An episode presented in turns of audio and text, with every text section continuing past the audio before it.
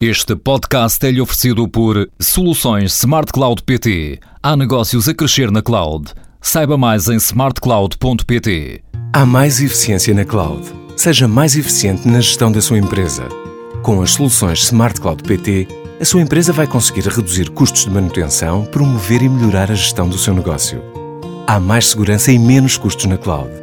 Vá a smartcloud.pt ou ligue 16 206. Se alguma coisa se pode dizer em termos genéricos sobre o discurso da Ministra das Finanças, é que ela foi clara. Foi clara sobre as dificuldades de concretização deste Orçamento de Estado. E foi clara sobre uma coisa: é que para que o déficit caia no seu número final em relação ao deste ano, qualquer coisa como 2.300 milhões, é preciso haver um aperto de 3.900 milhões. Porquê?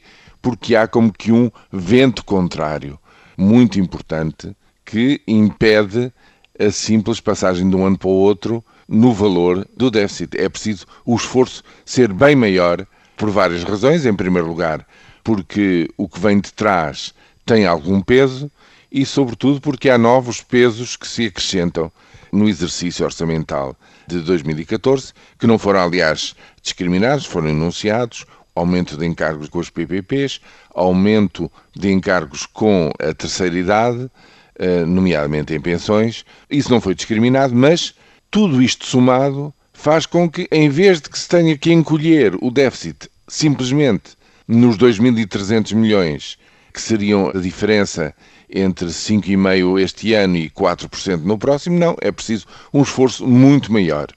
E desta vez, o esforço recai em 80% na redução da despesa. E dentro desta redução da despesa, quem vai pagar esta fatura no próximo ano? Não há qualquer dúvida. Em primeiro lugar, 40% dessa fatura vai ser paga pelos funcionários públicos, pela redução de rendimentos.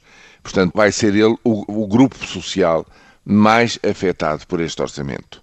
Em segundo lugar, para além dos funcionários públicos, Outras despesas de funcionamento dos ministérios vão ficar em segundo lugar nos cortes, mais 30%, portanto 40 mais 30 são 70, e finalmente os 30% finais recaem sobre os pensionistas aposentados, no fundo sobre os idosos que dependem de rendimentos que vêm do Estado.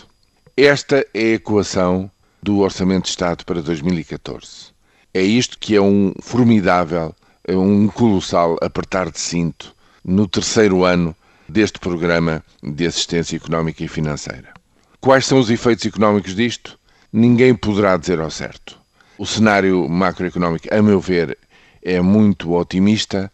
No fundo, assinala já uma viragem positiva com algum crescimento económico e com um efeito bastante reduzido, para não dizer eh, surpreendentemente, digamos, marginalmente positivo no consumo das famílias. Veremos se assim é, veremos se a Europa puxa pelas exportações portuguesas. Se nada disto acontecer na exata medida em que está aqui apresentada, então os efeitos sobre a economia serão bem piores do que aquilo que Maria Luísa Albuquerque apresentou ontem aos portugueses.